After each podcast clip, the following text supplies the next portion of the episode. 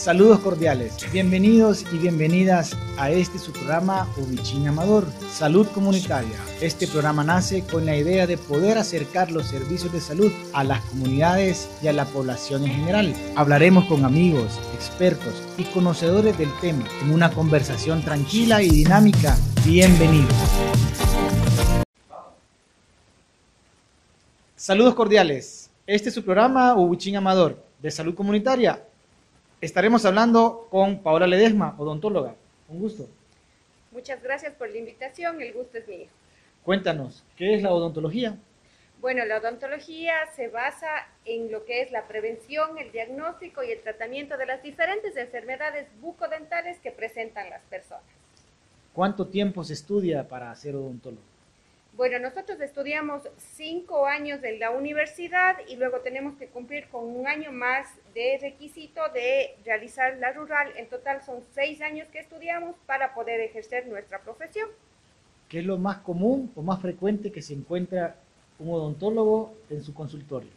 Bueno, definitivamente caries. Esto es con lo que lidiamos todos los días los odontólogos. Es eh, como es una enfermedad eh, multifactorial. Nosotros lo que más vemos, lo que más ve un odontólogo es caries, definitivamente. ¿Son igual alguien de la comunidad o alguien de la ciudad? ¿Se presenta de la misma forma? Puede ser, sí y no. Todo va a depender de la alimentación que tengamos en un niño de la ciudad con un niño de, eh, digamos, de un pueblito y también va a depender la educación que tenga un niño de la ciudad con un niño del campo, digamos. ¿Cuántas veces tenemos que lavarnos los dientes entonces para la prevención de las caries? Eh, son tres veces al día que nosotros tenemos que cepillarnos los dientes. Muy, muy, muy importante hacerlo en la mañana y en la noche. En la mañana y en la noche quiere decir que esas no pueden faltar. No pueden faltar, definitivamente no. Paola, ¿y el cepillado es antes de la alimentación, después de la alimentación? Después de la alimentación hay que dejar eh, un tiempo prudencial, no terminamos de comer y enseguida corremos a cepillarnos los dientes porque nosotros utilizamos, eh, podemos eh, comer mm, alimentos que tengan cierto, tiempo, cierto tipo de acidez. Si nosotros cepillamos enseguida eso, no sirve. Entonces hay que dejar un tiempo prudencial, yo que sé, de unos 15 minutos más o menos para cepillar nuestros dientes. Después de los 15 minutos nos cepillamos tranquilamente.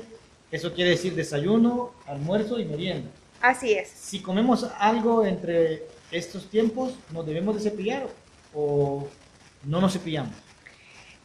Deberíamos, no es eh, una regla que tú tengas que aplicarla, deberíamos, pero tiene su cierta cierto espacio, cierto tiempo. Es a veces contraproducente porque si nosotros cepillamos muchas veces también va a causar un daño en nuestros dientes. Entonces hay que hacerlo de una manera prudencial, digámoslo así. Paulita, este, una cantidad de pasta necesaria, por ejemplo, un niño, ¿qué necesidad de pasta necesita? Yo he visto eh, imágenes que tal vez tienen como un, muestran como una, un, tamaño de un frijol, eh, el tamaño de un arrocito. Sí, por ejemplo, eh, nosotros cuando vayamos donde el odontólogo, el tiempo que, se debe, que, que, debemos ir para el odontólogo es la aparición cuando el niño tiene su primer dientecito, sin dejar pasar que el niño eh, cumpla su primer añito. Tiene que ya visitar al odontólogo. Cuando nosotros estamos de 0 a 2 años, debemos utilizar más o menos un medio granito de arroz. Cuando el niño puede ya eh, escupir, podemos utilizar un granito de arroz. Secuencialmente vamos a utilizar, cuando el niño esté, tenga mayor edad, vamos a utilizar un, pequeño, como un pequeño frijolito. Cuando ya llegamos nosotros a, a, una edad ya mayor, vamos a poder utilizar un tercio de lo que es el cepillo de dientes. Utilizar más de esa cantidad también es contraproducente a veces pensamos que si es que nosotros utilizamos más pasta, un montón de pasta, claro, eh, va a quedar más limpio, ¿sí? va a ser más, más, más espumita y nos va a limpiar mejor. Eso no, eso no funciona de esa manera. ¿El hilo dental?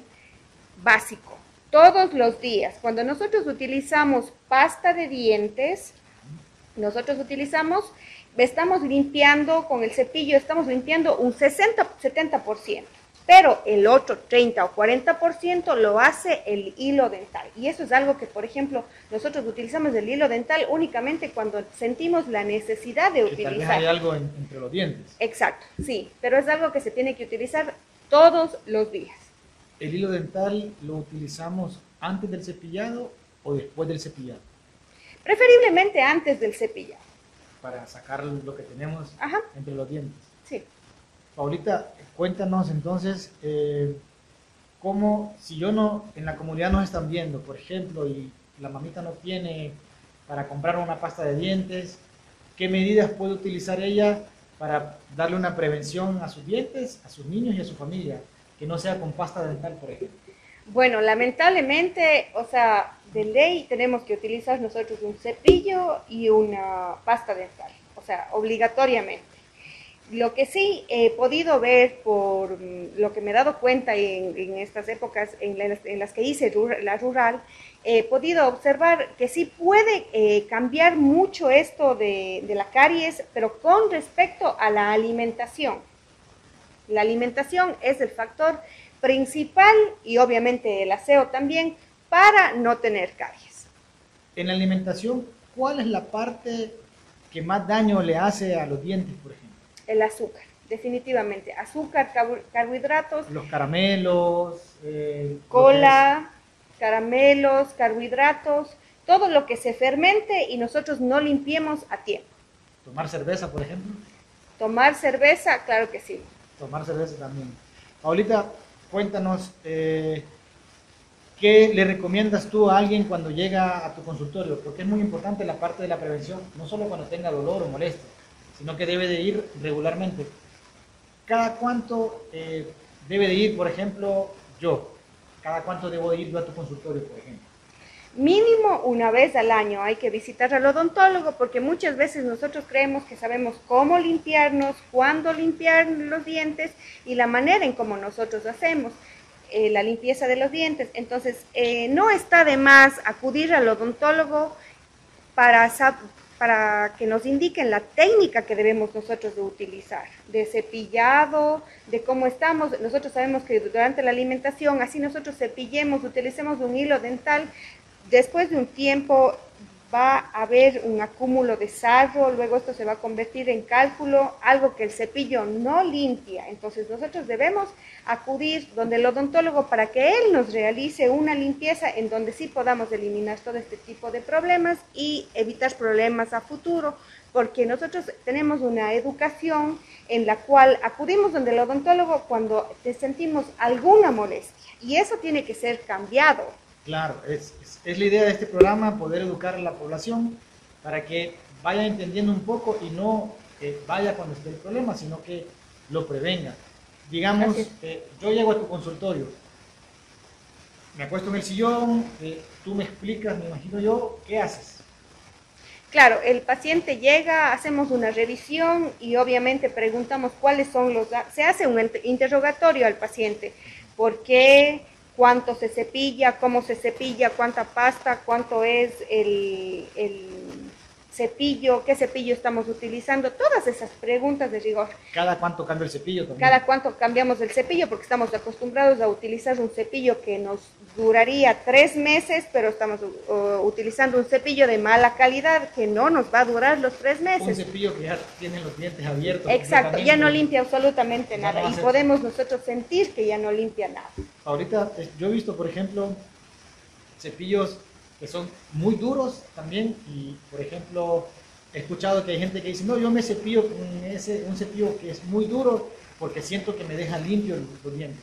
¿Eso está bien o está mal? No, eso está mal. Lo, por lo general eh, existen tipos de cepillos por ejemplo, cuando tenemos nosotros personas que tienen ya problemas, porque eh, como sabemos, el único problema no es la carie, sino que existe un montón de problemas que puede presentar dependiendo la persona, obviamente.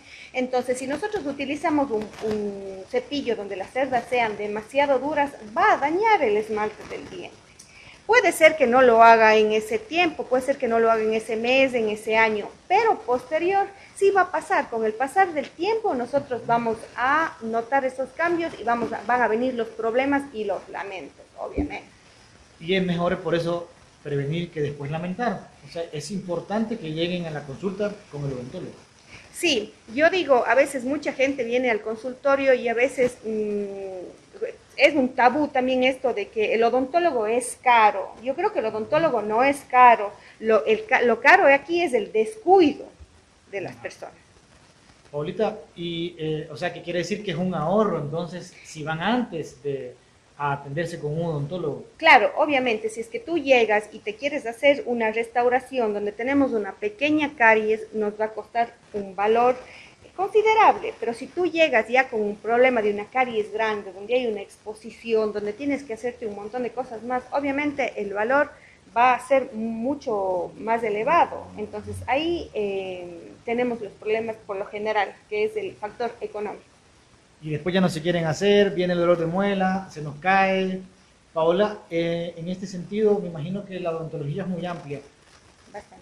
¿Cuántas o cuáles son las especialidades más comunes que existen también?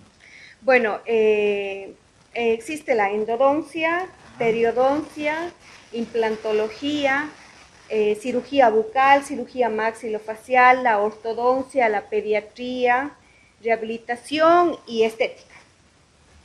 ¿Algo que nos quiera decir para terminar? ¿Que le quiera decir a la gente que, que hagan? Eh, bueno, eh, lo que les digo es que no se olviden de cuidar sus dientecitos, sobre todo eh, tener esta cultura y crear hábitos en los niños en cuanto al cepillado y a la higiene, porque si nosotros criamos es, con estos hábitos desde pequeñitos, esto va a seguir para siempre y vamos a tener una mejor calidad de vida. Eso, que visiten al odontólogo seguido y ¿Dónde te pueden encontrar a ti?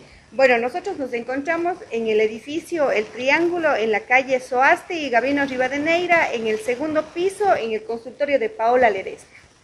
Un gusto, Paola. Esto ha sido la parte de odontología. La idea de este programa es poder llegar e informar a las comunidades y a la población de una forma distinta. Paolita, un gusto. Muchas gracias por la invitación. El gusto es mío. Muchas gracias. Gracias.